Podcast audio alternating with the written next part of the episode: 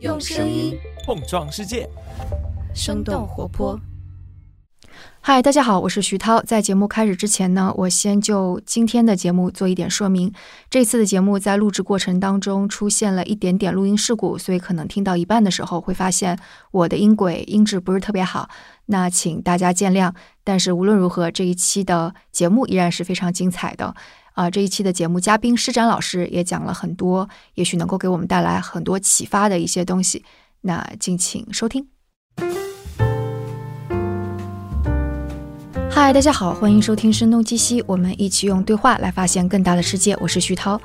那今天和我们坐在一起的是施展老师，北京大学史学博士，上海外国语大学的教授。Hello，施老师您好。呃，徐涛好，各位听众伙伴们好。对，其实之前施老师也来过我们《声东击西》，当时讲的是阿富汗。哎，上次是一个什么理由？是呃，找来一块聊阿富汗来着？因为当时美国撤军嘛。对，是。现现在那边怎么样？呃，现在嗨，这个接下来可能呃风险在后头呢。谁知道俄罗斯跟乌克兰的战争会怎么结束啊？如果俄罗斯它是很不体面的结束的话，那有可能中亚会陷入更大的动荡。嗯，其实感觉不只是中亚，感觉整个世界的秩序可能都在往一个无法预测的方向展开，而且是我们想象力可能是覆盖不到的。对我。呃，因为今天咱们实际上是就我这个枢纽的增补版来聊一下嘛。这本书的第一版是五年前出的，五年前，呃，世界看上去似乎还是一个欣欣向荣的状态，也完全想不到这五年会发生这么大的变化。五年前其实就是二零一八年，对，二零一八年初，呃，那么那会儿是完全想不到后来会有这么大的变化。这五短短五年。所以最近我跟别人聊这个事儿的时候，我经常说：“我说五年前也许我还可以鼓起勇气，我对于二十年后、三十年后会怎样，我做一个比较呃冒失的一个假想吧。但是过了这五年，我完全不敢做那种假想了，因为现在已经进入到乱纪元了。五年前也许还是恒纪元啊，但是没人想到乱纪元什么时候来，呃，没有人能知道。而进入乱纪元之后，规律基本消失了，剩下的只有惯性。”所以，我现在只就惯性来讨论事儿了。我已经放弃就规律来讨论问题了。惯性的话，那么保险一点，大概只能讨论五年之内的事儿。你要是冒失一点，大概最多最多也就讨论十年之内的事儿。超过十年的事儿，我现在完全拒绝去讨论了。嗯，我们先来说一个惯性当中大家可能体感到的一些东西吧。因为刚刚有说五年之前，可能大家都不会想到会是现在这样嘛。比方说十年前、二十年前，大家。感觉就体感都是整个世界更加开放，彼此之间友好的政策其实也是更加开放平和的方向，互助互益这种。但突然从我感觉是二零一八年下半年吧，就开始觉得不太对劲儿了。一八年还不那么明显，一八年下半年贸易战刚刚冒头，但那会儿还不严重。当时已经有一些类似于媒体就开始讲中国芯片有那种监听之类的东西。呃，连篇累牍的。但是突然之间，美国开始下狠手，是二零一九年开始打华为嘛？对，是的。然后可能不光是美国和中国之间吧，还挺明显的。包括其他很多国家，我们也会看到啊，变得更加的保护本国利益呀，更加排外，更加民族主义，所有这些都出来了。对，那个实际上。我觉得这五年里面比较大的变化是在最近这三年半四年里面发生的。以前那几十年也经常有各种各样的贸易战嘛，各个国家之间看上去像是一种常规的这种，就是利益上面在进行 bargain，觉得不是什么太太了不得的事情。到二零一九年上半年，突然开始呃猛打华为。呃，这是一个很标志性的事件，这就意味着要开始下狠手了嘛？呃，然后，但是虽然那会儿开始打了，开始下狠手了，可是中国跟世界的交往的密度并没有下降，所以约等于政治层面在下狠手，但是经济层面、民间的交往、社会的互动仍然是过去那种高密度的。但是进入到二零二零年，疫情突然一来，全世界各国彼此之间交往突然之间这个密度就大幅的下降了。尤其是中国的防疫政策比其他国家要更严一些，对，到其他国家逐渐他们都相互恢复关系了，中国仍然跟他们，一直到了今天，最近我在查，查了一下去国外的机票，仍然是跟疫情前的差着数量级，这个航班的密度差着数量级。对我昨天还看了一下那个《纽约时报》当中就有一篇文章是说为什么中国开放了，但是进入到中国还那么难。对，所以就是我在枢纽这个增订版里面，我在提这个话题，我说。就是在一九九零年代以来到今天这三十多年的时间，全球经济的结构发生一个非常重要的变化。就是在此之前，大致上经济空间跟政治空间是一致的，嗯，是大致重合的。而到了今天，已经高度的不重合了。它的一个很直观的表征，就是在大约三十年前，一九九零年代，全球各国的贸易结构里面，百分之七十以上是制成品贸易，只有不到百分之三十是中间品贸易。呃，那就意味着绝大部分产品是在单个国家内部完成生产的。那么，我把这个产品，它从原材料到最终的产品生产所发生的物理空间，我把它称为经济空间的话。那就意味着三十年前经济空间至少百分之七十以上，它跟政治空间是重合的。嗯，但是到了二零一八年贸易战刚打起来之前的数据，刚才说那两个比例正好反过来，七十以上是中间品贸易，不到百分之三十是制成品贸易。那就意味着绝大部分产品是横跨多个国家完成生产，从而它的经济空间跟政治空间就日益的不重合了、不一致了。而经济空间实际上是由社会驱动起来的，就社会纯粹的经济过程，一种民间的自下而上的自发秩序、自生秩序，由它驱动起来的。而政治空间它是由自上而下的，由政府去主控，由它来主导的这样一个空间。那么刚才说的那两个空间，经济和政治这两个空间日益不重合。那么政治上面相互甭管再怎么打，只要在经济层面上、社会层面上仍然有密切的交往，实际上不会有什么太实质性的影响。但是疫情一来，这种社会层面的交往断掉了绝大部分。断掉绝大部分的话，那就意味着实际上相互都没有办法到对方那儿去了，相互也无法去实际的看一下对方到底什么样了。三年的时间足够改变你的很多的习惯。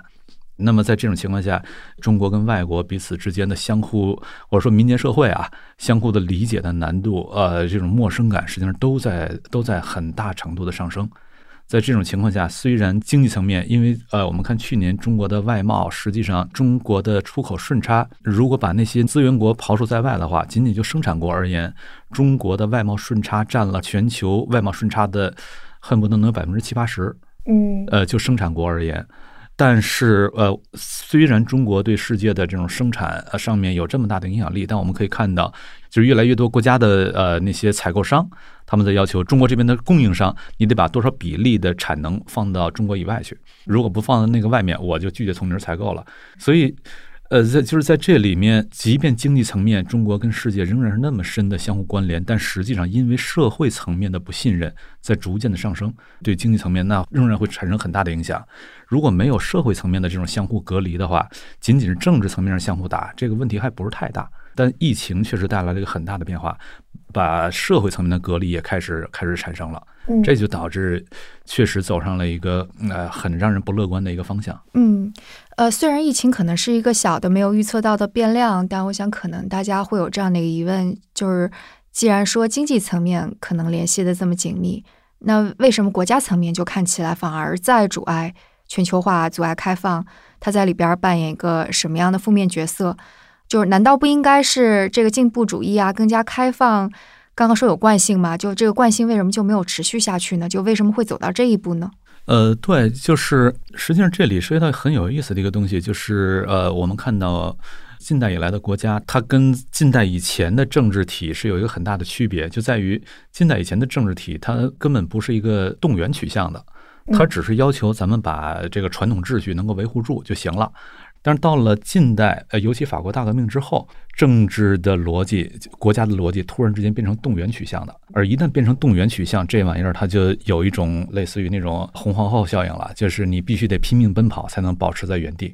啊，怎么说？法国大革命之前，各个国家它的正当性的基础都是君权神授。呃，当然，这个神到底是呃上帝还是 Allah 还是那个天，呃，不说法不一样。但 anyway，它都是君权神授。对，就包括那个周天子啊之类的。然后这个神授的这个君主，这个皇帝或者国王，他所统治的是一个不均质化的一个人群。所谓不均质化，是说这个人群一定是分三六九等的。在欧洲，它是分成那个第一等级、第二等级、第三等级。在咱咱们这边，士农工商，它会有这个四民划分等等，它会有各种各样的划分。原因就在于现实当中，这个社会一定是有分工的。在这里面，国王本身也像一个，就像戏剧中的一个角色一样，符号。对，它就是一个符号，它是象征整个这个秩序。人们效忠国王的时候，效忠的不是那个人，而效忠的是他所象征的这一整套秩序。在这种情况下，每个人都安于自己的位置，OK，这社会就稳定了。但是到了法国大革命的时候，整个这个逻辑就变了。他说，这种不平等的身份是不能接受的。呃，那么必须得人人平等啊，人人都一致，然后人们得自我统治，然后我们呃自我结成一个社会契约啊，自我立法，自我统治。但这个东西实际上它是一种呃政治叙事的一个改变。认可同一部社会契约的人，我们就构成一个 nation，而这部社会契约那就是我们的人权宣言，或者说到后来就是我们的呃我们这部宪法。只要你认可这个社会契约了，OK，咱们就构成一个 nation。那么在这种情况下，你是什么民族，你长什么色儿，你信什么宗教无所谓，只要你认可这个社会契约。所以在法国大革命里面，法国军队当中什么族群的人都有，波兰人什么的给法国当将军什么的非常常见，稀松平常。但是有了这个之后，法国它的动员能力一下子就就起来了，因为之前它这个政治体不是动员取向的，它就是要求人们各安其位。战争就是贵族的事儿，跟你老百姓没关系。老百姓你在旁边看热闹，我们上去打，但打完之后回来，你仍然得听我的。在过去是是这样的，而一旦变成 nationalism 之后，战争是全民的事儿，因为国家是我们全民的事业了。而在此之前，国家是贵族的事业，而到了这之后，国家全民的事业了，那就意味着战争全民都得发动起来，都得参与。于是，法国大革命第一次在欧洲发动起了全民战争。而法国发动起全民战争，其他国家没有革命，就周边的国家没有革命，那么他们仍然战争是一个贵族形态，这就会带来一个很大的这个不对称，就是法国能够动员起全国的人，其他国家只能动员起贵族，于是法国可以凭一己之力单挑整个欧洲，整个欧洲加在一块儿动员起的人跟法国这边动员起的人差不多，那么对其他国家来说就面临问题了，法国已经那么变了，如果我们不跟着变的话。那我们往下怎么走？我们一定会长久的被法国按在地上摩擦，这事儿是受不了的。所以就是他们也得想我们这边怎么办。而德国这边就因为德国是最先被法国给按倒的，德国的知识阶层他就说我们也得有我们的 nation，但我们这个 nation 跟法国的肯定不一样，因为法国的那个人权宣言它不是个法国人宣言，而是人权宣言。那么用人权宣言，法国的那个民族主义实际上在一开始是普世主义的，就只要你是个人，你愿意认可这个社会契约，OK，都是我的一份子。啊，那德国人加入法国也没事儿啊？对啊，所以当时法国军队里面确实就有德国人啊，普世主义的嘛。如果德国用类似的办法来构造自己的 nation 的话，就会有个问题：我跟法国怎么区分开？怎么让人把他的效忠从对法国的那个普世主义转移到我德国上面来？所以他就不能用法国那方式。那他得用什么方式？德国就构造出一个叫做文化民族主义，法国那个后来被称作政治民族主义。就是说，我们这边之所以我们德意志应该是一个 nation，是因为我们有共同的文化、有共同的历史、共同的传统，而且这个文化、历史、传统，它通过一系列的哲学论证啊，表明我们德意志日耳曼是一个非常伟大的民族。如果我们不能统一起来啊，不能形成一个统一的国家，我们简直是在对人类犯罪，因为我们对人类承担着巨大的责任。而到现在居然还不统一，我们简直是在对人类犯罪。因此，我们应该统一起来。那么，我们统一起来，这个统一的人群的边界在哪儿呢？是通过共享的这个文化、历史、传统，通过这个定义出来的，从而就会导致一个结果：法国的政治民族主义实际上是一个普世主义的，但德国的文化民族主义天然的是一个内向的、封闭的，就只有我们这个族群的人才是德意志民族的。在这种情况下。在德国之后的各个国家走民族主义路线的国家，他所采取的民族主义方案基本都是德国方案，都是一个内向的、封闭的。而只要是内向封闭的民族主义，它是呃，刚才我们聊到它的动员效果会很好。嗯，动员效果很好。呃，那么呃，谁不去采取民族主义路线，谁就一定会输掉。于是各国竞相采取民族主义路线。那么在这种情况下，整个国家它的正当性的叙事、它的来源全都变了，以及它的就是这种动员取向都出来了。动员取向一出来之后，百姓平民他被动员起来，跟着去发展呀，或者跟着出去战争啊，跟着去去掠夺呀等等。掠夺完之后回来，他势必涉及到一个问题，就是发展出来的这些财富怎么样对我个人而言能够有利？这就涉及到分配问题。而分配问题，因为分配肯定始终是不会是均衡的，必须得有多劳多得，你整个这个动员的效率才出来嘛。那总有人不那么爱干活，那么此时他就会会贫富分化就会出现。但是那接下来的问题是，这个国家给我们一开始的承诺是一个平等的国家，可是今天出却出现这种贫富分化，那么这事儿说不通。怎么办？怎么解决？又会出现二次分配的这种诉求，所谓的累进税呀、福利国家呀等等这些东西，这是到了十九世纪后期就逐渐出现了。一开始没有这事儿，就是呃，大革命是十八世纪后期嘛，然后到了十九世纪后期，二次分配、福利国家等等这些东西西开始出现了。而这个东西一旦出现，马上各个国又开始卷起来了。他那边有福利了，你这边不给福利，此时你这边国民就会产生不满。接下来一系列别的。别的问题就会出现，等到下次再打起来的时候，你这边的动员效率可能就跟不上了，因为国民对你对你不满嘛，因为国家之间又会卷起来。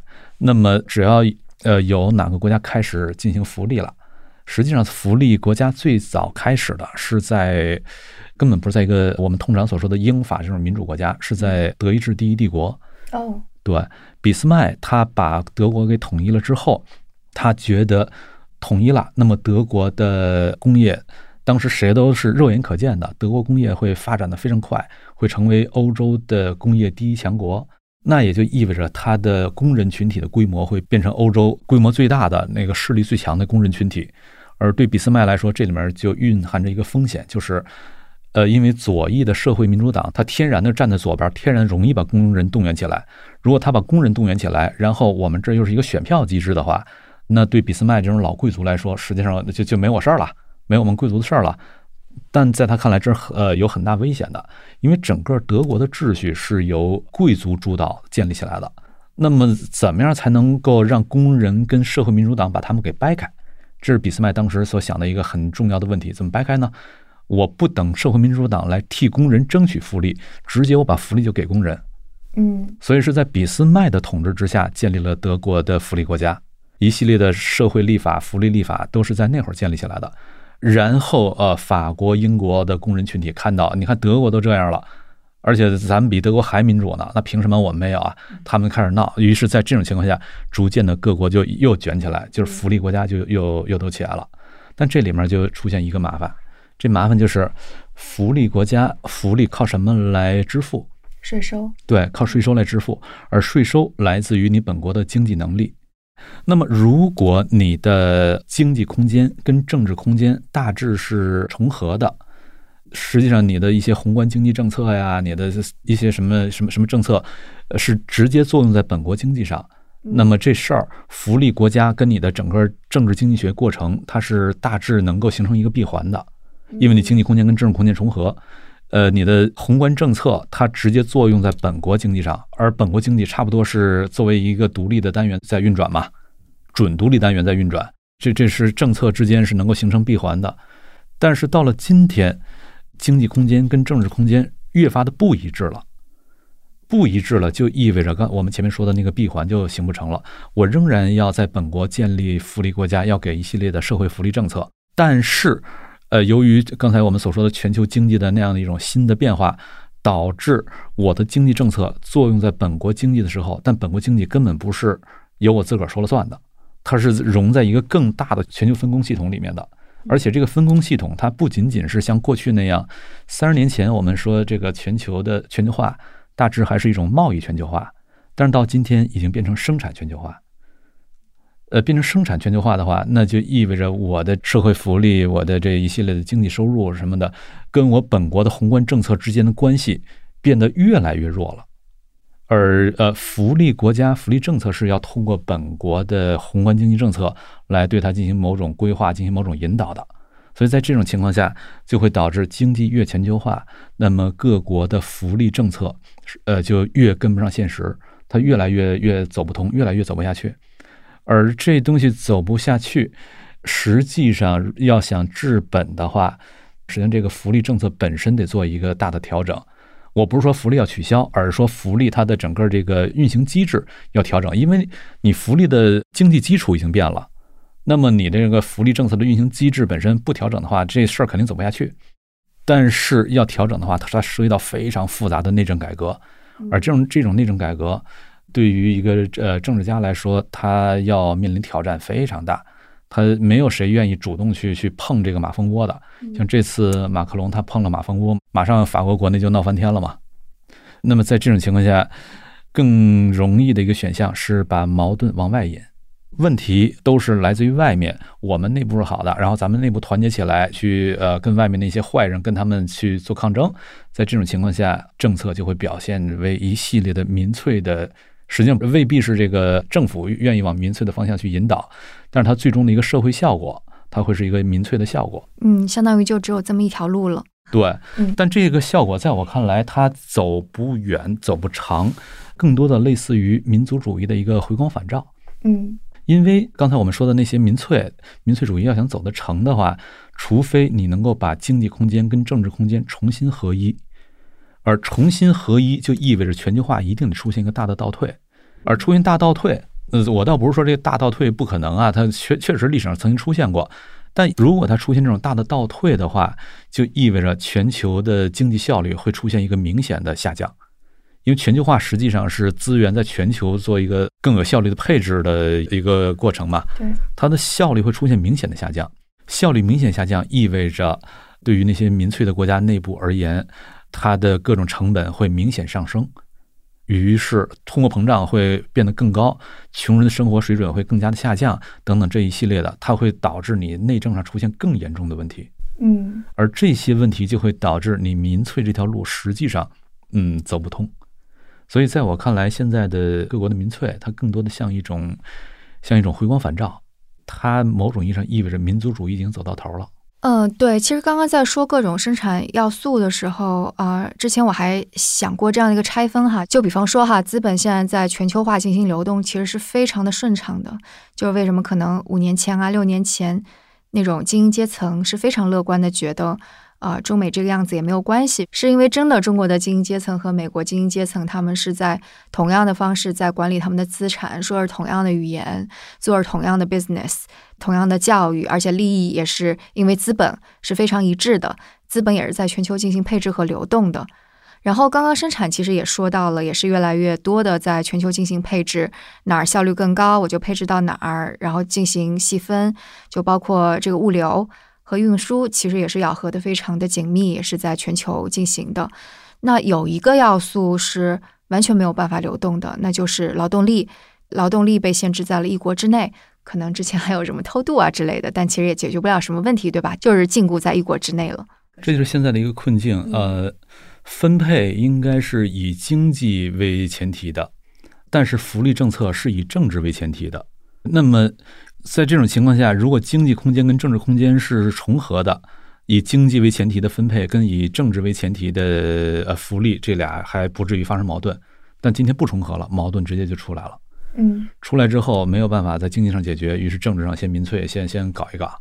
但这个这个事儿注定是走不通的。嗯，民族主义的最最鼎盛的时期是算是二战之前吗？嗯，差不多。二战之后，实际上民族主义就已经开始退场了。嗯二战可以说是两种不同的普世主义跟民族主义之间的大对决。那就是德国跟日本，他们都是民族主义非常民族主义，而对且是到了极端的一个程度。对，然后美苏是两种普世主义。普世主义实际上要把它识别出来，就是很简单：你在国外是否有带路党？对，你在国外有带路党，那么你一定是普世主义，因为你能动员起别的国家的人认同你。嗯，但民族主义是在国外是不可能有带路党的。因为刚刚其实我们已经提到了说，就是民族主义不适用的其中之一，是因为在经济上面、贸易、金融上面它的全球化，但是其实还有一个比较重要的变化，其实也是跟技术有关，是我们已经发展出了一个没有国界的新的虚拟的疆域跟空间，对这个也是一个非常大的变化。对这个新的空间，实际上它现在跟民族主义之间也发生了很强的这种对撞效应。嗯就是咱们看到这些数字技术，有些地方对这个数字技术有很大的反弹。这种反弹原因就在于，它实际上在削弱传统的民族国家它的财政基础、财政跟经经济基础。嗯因为传统的民族国家，它是以本国的经济作为它的资源汲取对象。呃，如果它不是那个对外进行殖民的话，以本国的经济作为它的资源汲取对象，你要能够汲取的话，前提是你对本国经济是有能够实际掌控的。但是今天的数字技术所形成的数字空间，它脱离了任何具体国家的实际掌控。如果你非得掌控它，它一定会死掉。脱离掌控，那就意味着国家的财政跟这个经济之间，它不是一个很好协作的一个关系。但我不是说不能协作了，而是说按照过往的那些政策逻辑，它不是一个很好协作的关系。于是它就会产生各种各样的呃冲撞。但是我们可以看到，这些数字技术、数字世界，它是大势所趋，它会构造出全新的秩序逻辑出来。那么看近代以来的历史，任何跟这种有前景的技术逻辑相矛盾的政策，最后一定是那个政策失败，而不是一个技术失败。对，有可能在某个地方这个技术会失败，被这个政策给搞得实在搞不动了，搞死了。但是从全球来看，最终一定是那个政策失败，而不是技术失败。嗯，对对，我我觉得这个里边挺有意思的，就是最开始我们去看的时候是说，哎，这个东西是个新东西，政府好像从来没有过一个规则可以去管它。嗯，然后政府是着急忙慌的说，我得搞一个东西来去规范它，这是可能最开始大家可以看到的东西。嗯嗯，然后接下来看到的是，哎，它怎么好像就有些东西它自己开始有权利了？就比方说，当我们说比特币，它可能想要代替的其实是国家发行的货币这样的，东西，代替主权货币嘛。对，是。然后包括那个虚拟空间当中，其实有很多仲裁正在发生。呃，我看有一本书，其实那本书是在详细的去分析不同的公司，它可能正在行使什么样的权利。对，就比方说，像它有一个例子说，eBay，他说一年当中可能有四千万个仲裁。就比方说两个交易商。呃，就交易的主体之间发生冲突了，然后他会从中进行调停。然后后来我就想到了特别有意思的一个说法，叫做苹果税。它就直接已经是把苹果征收的那个东西称之为苹果税。那你想，而且那税率很高啊。对，你一想，哎，这个非常就就苹果就已经凭空创造了一个那个 shopping mall 的一样，创造一个税基。对对对，然后然后结果就是你你们作为开发者，你要在这里我这儿卖东西，那你先给我交税，苹果就成了一个帝国。对对，所以那本我看那本书，它的名字就叫 Cloud Empire，然后它是用那个 Empire 来去描述这个虚拟的国度，云帝国是吗？对对。对，就是呃，我最近经常打比方，我说现在就有点类似于五百年前的地理大发现的时候。嗯，在地理大发现的时候，西班牙跟葡萄牙率先走向海洋了，但是他们并没有真的理解海洋，他们仍然是以过去的那种陆地的方式在理解海洋。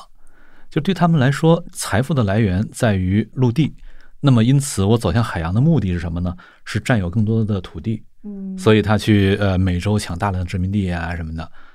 一实际上一开始英国也是这思路，因为在早期没有谁有能力把这思路就给调整过来。但是等到英国能够出海的，呃，有实力有余力出海的时候，好地儿已经都被西班牙、葡萄牙给占完了，没他事儿了。嗯，那么他不得不去寻找新的办法，寻找新的办法里面，他逐渐发现了原来财富的奥秘不在土地，而在贸易。那么，如如果是在贸易的话，我就去控制海上的贸易航线，控制几个交通的咽喉要道，控制几个据点就行了。我用不着占领土地，然后我主导整个贸易秩序，那么我可以获得更多的财富。当然，英国走上海洋，就是呃五月八号，那都是一六零几年了。嗯，而在以这种方式走上海洋之前，英国的民间啊、法国呀、呃荷兰等等，呃也都有走上海洋的。但是在那会儿，他们被西班牙、葡萄牙的这种法律管制啊。西班牙、葡萄牙按陆地的方式来管理海洋，说海洋都是我们家的，呃你不经我允许就不能上来。你一旦上来，你就是海盗。你是海盗，那就意味着他们在海上所积累的财富是没有法律确定性的。嗯，对，没有法律确定性，你的财富就没有积累效应。直到一六零三年的时候，荷兰法学家格勒修斯在一个案例中，他把这个逻辑给法理逻辑给梳理出来了。他说，海洋上的规则跟陆地上是不可能一样的，原因在于，之所以陆地上你能这么管理，在于陆地是可被实质占有的。那么主权是什么？主权是财产权的一个延伸形态。嗯，那么财产权的前提是什么？可以被有效占领。陆地是可以被有效占领的，但法海洋是不行的。呃，当然说的是公海啊，公海你根本没有办法占领。呃，就算你在那规定了什么法律，你没有办法执法，那法律也是作废的。嗯，呃，就不存在的。所以公海上服从的是完全另外一套规则。呃，接下来格老修斯把公海上的规则到底什么样，把它给大致的给呃构造出来了。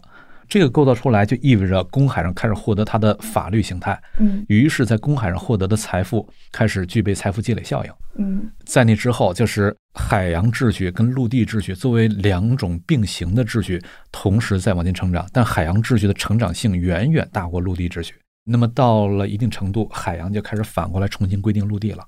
嗯而今天的数字空间、数字世界也是一样的，它是一个不服从主权国家管理的世界。嗯，对，而且大家思考这个事情，可能真的是会要有一个一百八十度的思维的观念大转弯。然后你还尝试用传统空间的方式去管理那数字空间，这事儿是不可能走通的。这就类似于当年西班牙、葡萄牙一样。嗯，我突然想到观念的这个事情是，就我们一说海盗啊，这个海盗就是野蛮的呀，嗯嗯就是烧杀抢掠啊，是一个坏人的形象。但是当时我带着小朋友去美国居住的时候，就感觉海盗其实，在小朋友当中都是一个非常受欢迎的角色。你你去万圣节的时候，小朋友是愿意打扮成海盗。包括我听一些节目，把那个呃硅谷的一些非常小的公司如何逆袭的称之为硅谷海盗。呃，对，那个谁，那个乔布斯，他一开始他从那个苹果最初判出去的时候，他也是在外面竖一海盗旗嘛。对，是，所以就是这个可能就是能够来证明说，当一个新的秩序要出来的时候，也许老的秩序是多么难以去理解这种新的观念，就还是冲撞的蛮厉害。海盗，刚才咱聊到那个西班牙、葡萄牙，它跟英国之间 PK，这就有特别有意思的案例。英国后来成为海洋霸主，是一五八八年的打败了西班牙的无敌舰队嘛。而西班牙当时同样，他当时打海战也是以陆战的方式打海战，就是他的打法就是我的船直接朝你的船冲过去，然后船手上有一个小桥，呃，快要撞上你的时候，把那个桥放下来，上面有钩子，一下子勾住你的船，然后我的人从这桥上跑到你的船上，到你船上跟你肉搏，把你的人都给干掉。OK，战争结束。这是一种在海上打的陆战。呃，如果你要打这种陆战的话，就要求你自己的船必须得足够大，上面能够装载足够多的人，同时你对于这个舰炮的要求不会特别高，因为我主要是靠陆战来解决问题的。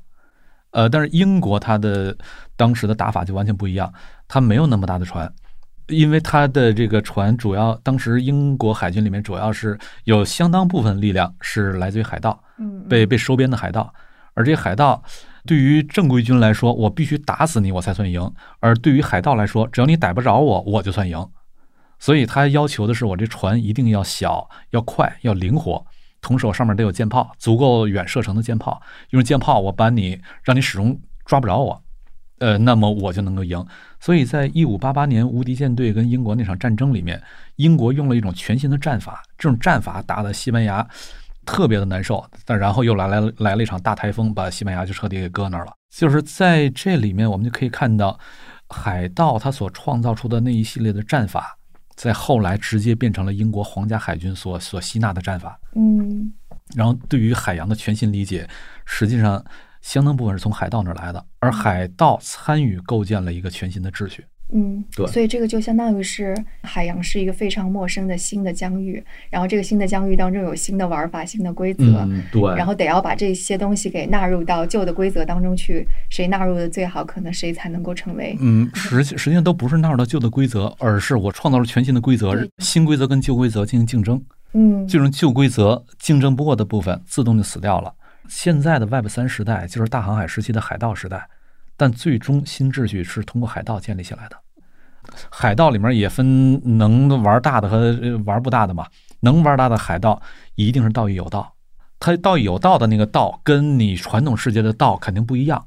所以我在枢纽增订版的最后一章，呃，就是我增补了一章，那章里面我花了相当大的篇幅，我来讨论这个新的世界，这个数字秩序可能是什么样的，以及它这个数字秩序它的海盗时代，呃，我们面对它应该去做怎样的一种思考方式。呃，我在在这章里面的很多讨论，我称之为一种格老修斯式的思考。嗯就格老修斯他在大航海之后，花过了一百多年，他把海上的法理秩序给构建起来了。而在今天，这个数字世界、数字空间正在缓缓展开，它还没有它的规范。嗯，或者是规范还是隐藏的，没有那么显性。我我觉得这个这一点真的是很有意思。就是我说我看的那个 Cloud Empire 那一章，嗯嗯那一章是在讲什么呢？是在讲一个非常崇尚隐私、发誓不要跟踪任何一个人身份信息这样的一个呃网站的创办者，嗯最后怎么就发现觉得就 ID 这个东西，你对每个人赋予一个身份，给你一个身份证儿，还是很重要。所以就相当于是他在这样的一个无规则的世界里边，也要发展出身份证儿。我在这个枢纽的增补章里面，我也呃专门谈到这个话题，因为 Web 三它的这种分布式的那种架构，使得我们想象一下哈，在这个数字世界里面。它跟传统世界有个巨大的区别，就在于传统世界里面，国家跟个人在力量上是绝对不对等的。嗯，但是在数字世界里面，国家跟个人是一样的，只是个账号而已。如果说在那上谁有超级的有 super power，呃，那是那个平台。呃，Facebook 它可以说禁掉澳大利亚的官方账号就禁掉，Twitter 说删掉这个美国总统就就删掉。对，包括那个俄乌战争的时候，那个 Coinbase 还是哪一家呀？就俄俄罗斯的人就。资产冻结，对，就是在平台上面才有这个 super power，但这又问题又变成平台本身变成那个屠龙少年怎么办？它变成新的恶龙了。所以就是 Web 三，呃，真正意义上 Web 三，它一定平台本身也得是基于 Web Web 三的，也得是分布式的。我忘了那是哪个平台，就咱就姑且说是 Coinbase 吧。呃，尽管比特币本身是分布式的，但它的交易的平台仍然是集中式的。所以就是在那个事儿之后，一定会有分布式的平台一定会崛起，交易平台一定会崛起。呃，分布式它会丧失效率，但是它带来人们对于财产的确定性，以及带来你跟每一个行为的可追溯性。但这种可追溯性会有另外一个问题，就是你的隐私实际上在这这也就全都暴露了嘛。所以又会有新的技术又会跟上来补足这点，就是隐私算法。隐私算法它可以达到。我完全不知道你是谁，但我仍然可以确认你这个人是可信任的一个交易对象。有了前面可追溯性，你的行为才会是一个负责任的行为。然后有了后面的这个对隐私的保障。你才不会因为那个什么可追溯性，你受到别的侵犯，权利受到别的侵犯，才不会出现。所以隐私，我这个书里面我专门有一小节就在讨论隐私算法它所具有的一系列的政治哲学效应。嗯，我觉得这个就很有意思了。你看，就这里边就已经看到了那个权力正当性是怎么演变的。刚刚刚刚开始，您说是权力正当性，先是来自于君权神授，再是来自于就是人民主权，然后到这一步就现在这一步就已经是极度理性，它的正当性是来自于技术。术就技术，我保护了你的隐私，保护了一种正当，保护了分布式，然后有这种极度理性的技术在后面，所以它可能有一些类似于仲裁也好，或者分配也好，就变成了一个 这样子的。我看这个呃，我觉得这个技术看你怎么说了。嗯，呃，技术为一种新的权利正当性提供了可能，但它仍然是一种呃规则的架构。我说，Web 三实际上它提供了一种人类历史上前所未有的全新的组织机制。嗯，呃，我称之为对囚徒困境的第三种解法。就是囚徒困境，咱们都知道，它是内在于人性的，因为囚徒困境导致人和人之间是多么的难以合作起来，又多么的容易相互背叛。嗯，但人又必须合作才能成事儿，所以囚徒困境必须得找到解法。那么过去对囚徒困境有两个解法，一个解法是反复多次博弈。考虑到长期收益，你单次就不会背叛了嘛？这样的情况下，囚徒困境就能解了。但是，反复多次博弈，这以熟人社会为前提。但如果是大规模陌生人社会的话，你多一半交易都是一锤子买卖，那么囚徒困境第一个解法就不成立了，还得再寻找第二个解法，就是有一个强力的第三方执行人，嗯，他来谁呃违约我就收拾谁。那么在这种情况下，违约成本太高，人们也就合作了，就不违约了。也就是说，对于大规模陌生人社会而言，合作秩序要想能够成立，那个强力的第三方执行人是一个必要的存在。没有他的话，这个秩序根本成立不了。而这个第三方执行人是谁呢？他就是国家。但是 Web 三它提供了一个全新的可能性，我称之为在陌生人社会里面能够实现熟人社会的效应。就是咱们俩完全不认识，咱们俩在那个呃区块链上做一笔交易，线下呃咱们俩可能永远没有机会见到。那我的最优策略一定是骗你，但是我骗了你之后，咱们这个交易在链上会被记录下来，又又擦除又更改不掉。然后下次我再去找别人做交易的时候，有可能他看一下我过往的呃交易记录，一看哟，这家伙骗个人，我就再也甭想跟任何人做交易了。于是我骗你一次，就等于骗了所有人。嗯，这是只有在熟人社会里面才会有的效应。但因为区块链，因为这个 Web 三公有链。它在陌生人社会里面能够实现，这是历史上从来没有出现过的一个状况。就是大规模陌生人社会不需要通过一个强力第三方，它也能够实现大规模合作秩序了。但这还是基于技术呀，对不对？这是哎哎，这这接下嗯来就有有意思了。那为什么区块链上它是啊擦除不掉的？就是你的交易记录是不可擦除、不可更改的。为什么？是因为咱都知道那个共识机制嘛，嗯得有百分之五十一的投票权的矿工来认可了这笔交易记录。OK，除非你能再找到百分之五十一的矿工，否则的话这个就改不了了。这个共识机制，当然咱这说的都是公有链哈，私有链跟联盟链是另外一个逻辑了。这个百分之五十一的矿工，我称之为这个共识机制，我称之为这是一个操作层的共识。操作层共识实际上最简单的，就是纯体力活儿，呃，你们这帮人一块儿投票就完了。但问题是，尤其在区块链里面，现在是 POW 和 POS 两种这个共识机制嘛。Proof of 呃 work 那就是纯拼算力，你就上设备就完了。Proof of stake POS 机制那是要看你的各种基于各种 stake 来计算你的投票权。这 stake 可能包括各种东西，人头啊、资本啊、年资啊、声望值啊，或者什么东西。Anyway，它可能包括各种各样的东西。那么我们到底以什么为基础来计算 stake？嗯以及有了呃这些基础之后，分别赋予什么样的权重？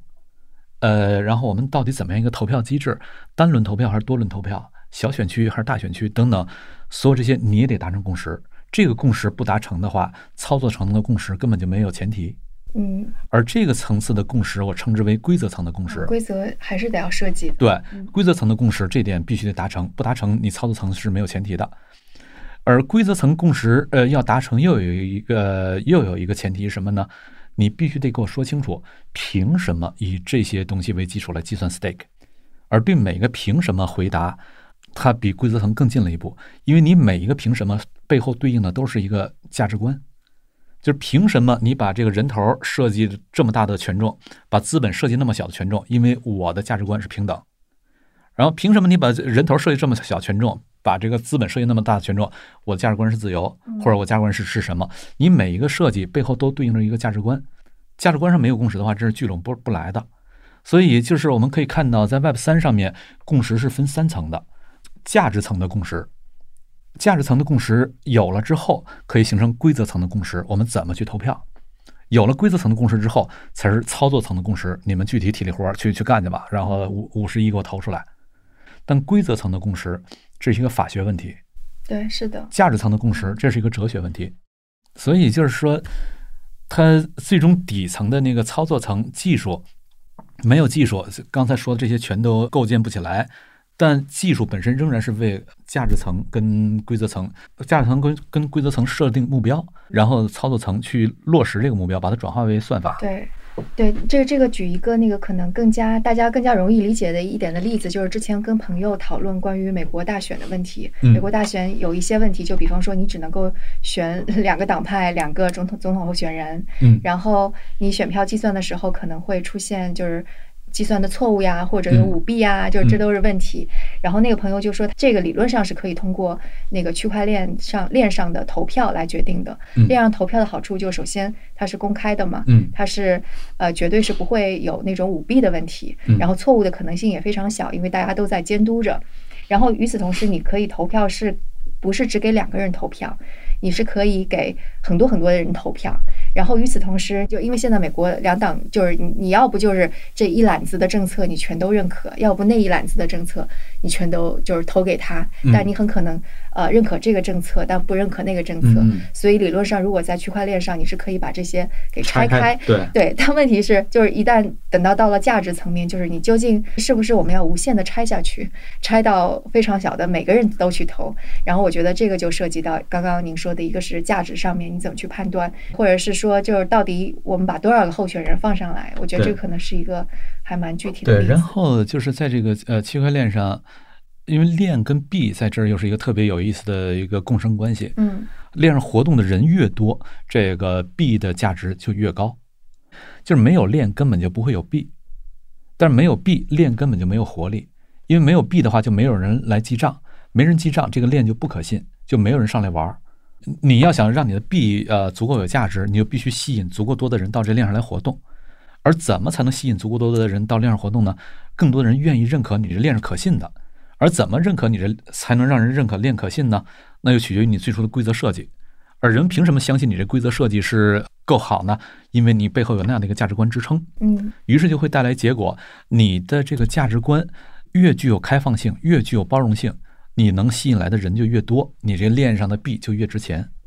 那币的价值，这就相当于利益，而一开始那价值观，通过它足够开放、足够包容，吸引足够多的人，这相当于正义。在这，正义跟利益是完全同构的。嗯只要正义跟利益同构，这个东西它一定能够走得很远，走得很大。只不过我现在说的这些都是 Web 三的理想型，现在还现实离它还很远，还没有做到。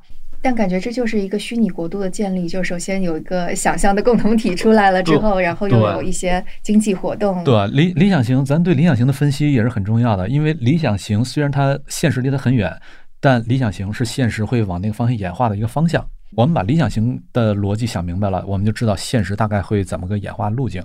所以我是把这个理想型的逻辑想清楚了之后，我对 Web 三我是充满了希望。虽然现实看上去现在是一个海盗的阶段，但我认为它一定会开启一个伟大的世界。所以我在呃枢纽这本书的增订的那一章里面，我就仔细讨论这些问题。呃，说嗯，就是 Web 三它的这种革命性的效应，然后隐私计算它对于这种革命性效应的这个漏洞的补足，呃，然后到它对于这个未来的整个组织逻辑的构建，从而它会出现一个全新的逻辑，就是未来在这数字空间里面，国家是不存在的。呃，国家在里面有，也就是一账号，跟个人是完全平等的。但是在传统空间里面，因为还有很多活动必须得在传统空间在线下完成嘛，那么那个空间里面的秩序仍然是由国家来主持，由国家来维系的。呃，两个空间是并行存在的，但是会彼此之间相互的重新定义。这就像地理大发现之后，海洋跟陆地是完全不一样的一个空间。呃，但是陆地空间仍然存在。地理大发现到那个民族国家的秩序花了五百年。地理大发现是一四九二年，然后啊、形成主权国家一六四八年，搁这儿过了过了一百五十年。嗯从主权国家的君主主权的主权国家到人民主权的主权国家，又过了一百五十年，到法国大革命又过了一百五十年。我我我的确就是刚刚说的时候，我觉得也许那种虚拟的秩序肯定是到来，但还是会蛮遥远的。嗯，我觉得也不那么远。呃，我觉得咱们有生之年都能看到。最大的制约可能还是技术的进步吧，就是你技术没有到那一步，它没有解决效率问题，或者没有解决隐私的问题。对，目前是实际上这个呃算法算力，只要他们都能跟上，这个在技术上是有解决路径的。现在这解决路径已经可以看到了，嗯只现在的带宽啊、算力呀、呃这这些东西都还没有跟上。但是二十年之内，我觉得是是能解决的。对，反正我我觉得对于现在现在看到的这些国家，他们还在彼此之间就可能想的很多是我们内部的选票问题呀，或者是我怎么就是保住我现在的面子呀，嗯或者就是我跟你打一个架，要证明我还是个老大哥啊之类的。我觉得他们想的全都是一些过时的东西，就是新的力量在崛起，可能他们就真的是没有看到。然后嗯甚至都不需要就是 Web 三那么远的东西，我觉得就硅谷这些大公司正在扮演的角色，已经远远超出了之前我们的想象吧。其实我还看到了一些挺有意思的例子吧，就是说，就是这些公司，包括新的主体正在扮演什么样的角色。嗯。我看到一个是大概二零一七年的时候，《经济学人》的一篇文章，他他用了说丹麦向硅谷派出了外交使团啊。的这样的一个就是英啊，文单词，对对对，我也我也看过这个，有看到那个那个对，然后就反过来也有说，像那个微软这个公司也很有意思，因为它经历了太多的什么反垄断呀，然后拆分。对呀，就是各种各样的这种事情，所以它的那个政府事务是非常强的。G 二是吧？对，但是他负责这一块的人算作是他的首席律师吧，他下面的整个部门有一千五百个人。哇，经济学人同一篇文章说，他就相当于是一个中等国家的外交部门的这样的一个人数。对对对，对然后他这个首席律师呢，向五十六个国家派出他的外交使团，对，然后他自己一年当中会接待或者是拜访二十二个类似于国家的。对政要，然后他同时还非常积极的参与到一些国际公约的制定当中，就比方说有一个叫做数字日内瓦公约，嗯嗯那个就是微软非常积极的发起的。经济学人那篇文章为什么会吸引住我？它的标题就是说，呃，微软是不是正正在成为一个国家？这跟咱们一开始聊那话题又关联起来了。一开始咱们在聊民族国家，但民族国家的出现到现在只是两三百年的一个事儿。呃，在此之前更长的历史上，呃，无所谓民族国家。那么我们呃也不难想象，再过两三百年，有可能民族国家这事儿就 over 了，这完全是有可能的。那么在呃民族国家出现以前的历史上，它是呃帝国呀，然后教会呀，商人的这种呃联盟啊等等一系列的，比如在波罗的海地区的汉萨同盟，那完全是一个商人所主导起来的秩序。而且我们今天看到的国际法，实际上它是最重要的两个来源，一个是战争，一个是贸易。战争是由国家驱动的，而贸易就是由商人来驱动的。它构共同的构成了今天的国际法的两大来源。那么就是刚才聊到丹麦往那边派外交使团，然后微软自己就像一个国家一样在进行外交事务。实际上，呃，在今天的国际秩序里面，这些大的公司它越来越构成国际秩序构成性的力量了。更进一步的，我在这个增补这章里面，我还在讨论，我说，俄乌战争是一个特好玩的一事儿，我在一直在仔细的观察它。俄乌战争里面打起来之后，实际上我当时在 Twitter 上很注意的看那些这个呃 open source 的很多那些开源的情报共享信息内容是对，就是就一一帮人，这帮人稀奇古怪的，你都说不清楚是在哪儿了，什么人，然后他们就通过 Discord 或者通什么东西，这帮哥们儿就聚在一块儿了。然后通过邮件组什么的，就汇聚各种各样的那种公开信息。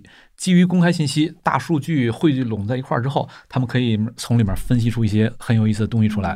然后分析出来这些东西，基本上俄乌战战争把他们分析的那些东西一步一步的就就在验证。而且俄乌战争打的过程当中，约等于历史上第一次全世界在围观这场战争。嗯，在此前的战争，它究竟是怎么打？基本上你是只能由这个战地记者往回发的报道，由这个来了解信息。而战地记者往回发的报道到底怎么报道啊？什么？它是一种集中式的信息攻击。嗯，而在俄乌战争。每一个在前线的人，他都可以天天上社交媒体往外发东西。它是一种分布式的这种这种啊信息供给，就跟过去的这种信息供给的模式完全不一样了。信息供给模式的呃变化，就会带来人们对战争的理解的一个深刻的变化，进一步带来战争伦理的变化。因为战争本身不是目的，战后的秩序安排才是目的。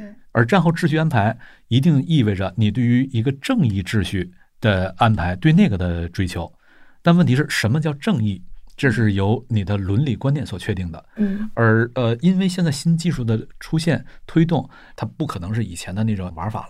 未来的国际秩序，我说可能有几种新的主权力量，当然这个主权是一个我加个引号，因为现在主权它是一个法律意涵，而我所说的这个主权，更多的它是一种就是说。能够扮演角色，能够扮演角色，然后他能够相对的不被其他力量所所控制，能够自主的去扮演一个角色。所以我说，未来的秩序有可能会有三重主权秩序，嗯，呃，主权国家、主权组织、主权个人。主权国家呢，就是还是今天的这些国家，而主权个人，实际上像这次我在俄乌战争里面，我们看到那么多的人在分布式的发信息的时候，无数个人分布式的发信息。然后你自己把它给拼合出来，嗯，呃，战争在你眼里变得前所未有透明，从而它会在实质上改变战争伦理，对正义秩序的判断，战后该怎么安排，已经不是大国就能够自行决定的了。如果你的安排跟这个无数个分布式个体它所驱动出来的那种新的伦理观不匹配的话，你的安排是是不奏效的，是站不住的。那么这就我说的主权个人，而且这些人没有人能够逮得着他们，你不知道他在哪儿，你不知道他是谁。嗯，尤其如果是再把隐私算法这些加上的话，那他就彻底匿名了。是最近还有一个那个美国引起大的消息，是他的五角大楼关于俄乌战争的一些情报给泄泄露了。对对对，虽然也有可能这是俄罗斯的间谍干的。对。但就的确，战争就是不一样的面向。对对，然后主权国家、主权个人还有主权组织，就比如这次呃，马斯克他做的一系列动作，那他的影响对战争的影响绝对是超过一个中等规模国家的。对，有了星链，整个这个玩法就全都不一样了，超为主权国家的。今天马斯克是依凭他的这个他的公司，他的星链公司来做这一系列事情，而未来人们是完全有可能通过道，通过 DAO。啊，来组织起这种新的类似于马斯克的那种那种组织的，嗯，而这种主权组织的出现，既有可能是多个个人来组组成那样的一个道，然后来搞起一个什么事儿，也有可能是多个公司通过一个道形成一种新的这种那个商人联盟、商人秩序，来来呃搞起一个什么事儿。那么他们搞起来的那些东西，对于主权国家同样会构成一种新的约束条件。嗯所以在未来主权个人、主权国家、主权组织三者并存的情况下，呃，我们今天的国际法的很多概念也都得调整了。我觉得这个太有意思了。这个就是做一个不恰当的联想，就是阿西莫夫的小说里边，《基地》其中有一个部分是说那个基地崛起，其中一个手段就是通过他们更先进的技术和贸易，嗯。呃，向他们周边的星球去渗透。星际间的商人其实成为了一个一支力量，所以在那个基地的这个非常小的星球上，只能够称之为一个城市的星球上，出现了商业王侯，就是那个阿西莫夫，我不知道英文是什么，我看中文小说，他就是用了“商业王侯”这个词儿，我就觉得还还蛮有意思对，在中世纪的时候，汉萨同盟真的就有类似的力量啊。嗯当时这个丹麦的国王曾经看上了汉萨商人，看上了他们的这个贸易，就想从里面插一杠子。结果那商人最后跟那个跟国王就打起来了，把那国王给打败了。他们有军队，他们可以组织起足够多的钱，钱就可以变成军队。呃，然后就是有些国王，那呃，丹麦国王是可以被打败，有些国王打不败，打不败那拉倒，我商路就不从你这儿走了，不从你这儿走，你这国家的繁荣很快就会衰落下去。那么最终你不得不对商人重新友好起来。嗯嗯这些历史在未来新的技术形态之下，它会以新的新的方式、新的形态重新出现的。就是 前面讲了这么多宏大，我们稍微拉回来一点，嗯因为我我们说这个事情是跟我们每个人息息相关的嘛。那我可能能够想到的就是，现在也许我们个人会产生的一些民族主义情绪，大家就可以看到，其实有时候不必要。对，或者不必要。对，还有哪些东西你觉得是跟我们个人会有一些可以息息相关呀，或者是思考呀？嗯，就是民族主义情绪是很不必要的，但是我也仔细就仔细分析过这个事儿。我说民族主义情绪又是怎么来的呢？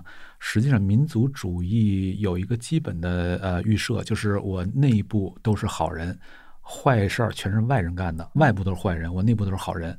而你对世界做这样的一个预设的时候，实际上又有一个更底层的潜意识在支撑你，就是一种受害者情节。嗯一种呃屈辱的呃历史，一种受害者情节。对如果这个受害者情节你不不把它给呃给这个呃突破过去的话，那么前面所说的那种民族主义的那那样的一种观念，你就很难突破。那紧跟着问题就是，这种屈辱的历史怎么有可能突破？嗯这种突破绝不是否认屈辱的存在，肯定有过很多屈辱，就是否则的话你也不会呃激发你后来的很多动能。嗯肯定有很多屈辱，但这些屈辱到底怎么理解？呃，这也是我在《枢纽》这本书里面，我在用黑格尔的历史哲学呃作为我的一个基本哲学框架。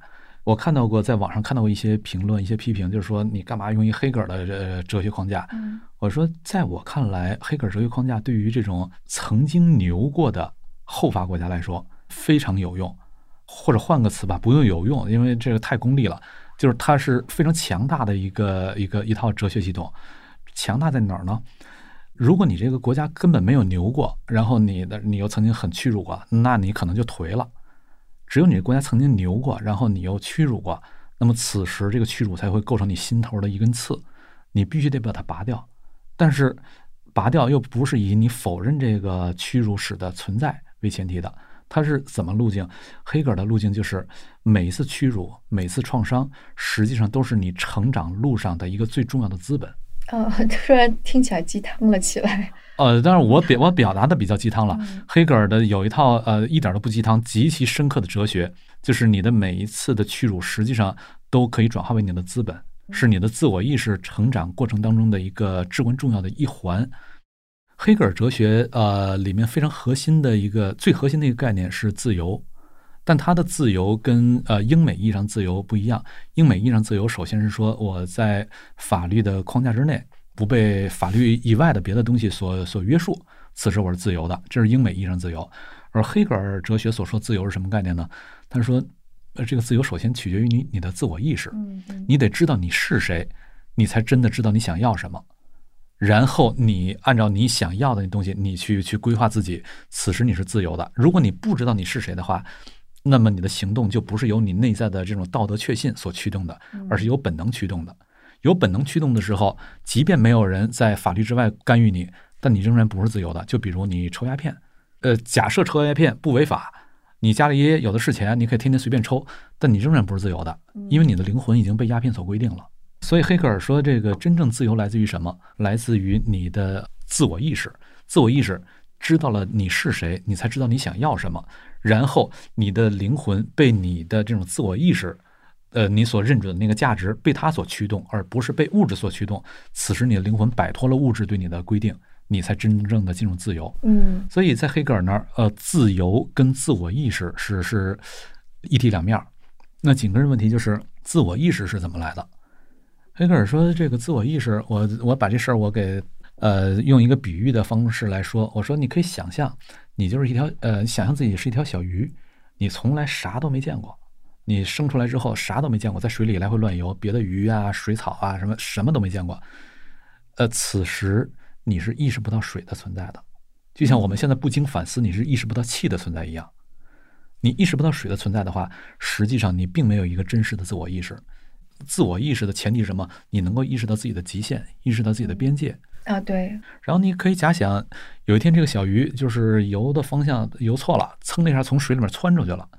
窜出去的那一刻，他不能呼吸了，而那一瞬间，他又就意识到了水的存在。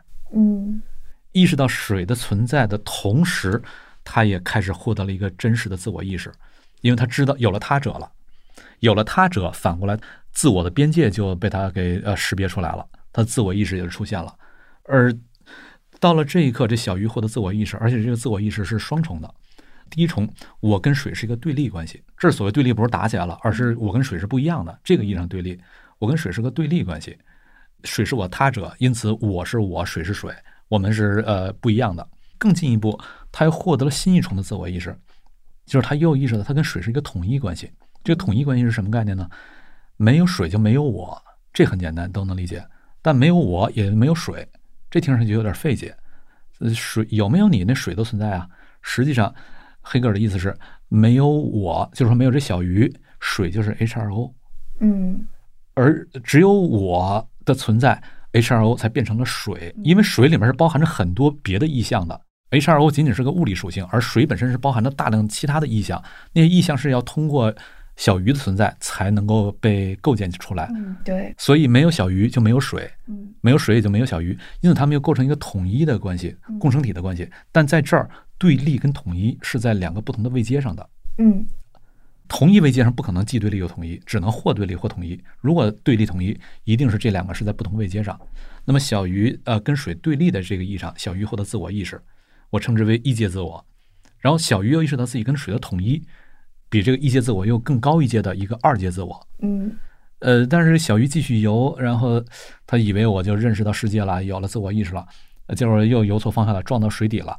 撞到水底之后，他才意识到，在雨水之外还有土的存在，土构成了他的一个新的他者，新的他者。那么跟土之间是对立关系，但同时跟土又是个统一关系，因为没有没有呃鱼和水的话，土就是二氧化硅。嗯，有了鱼和水，它才变成土。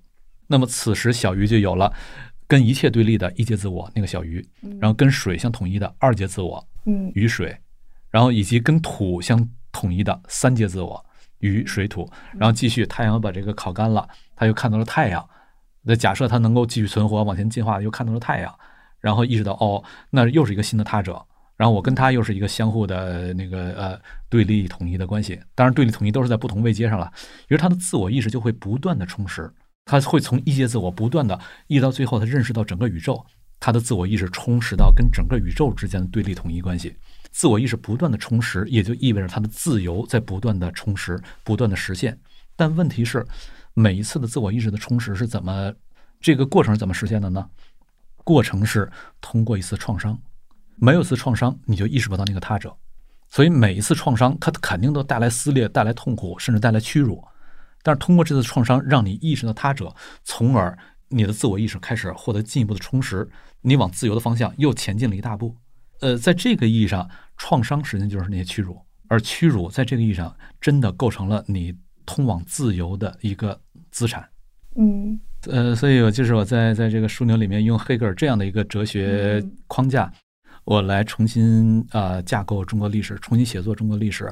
其中也很重要一点，也包括就是我们那些创伤史怎么处理，不能回避，要承认，但是又必须能够迈过去。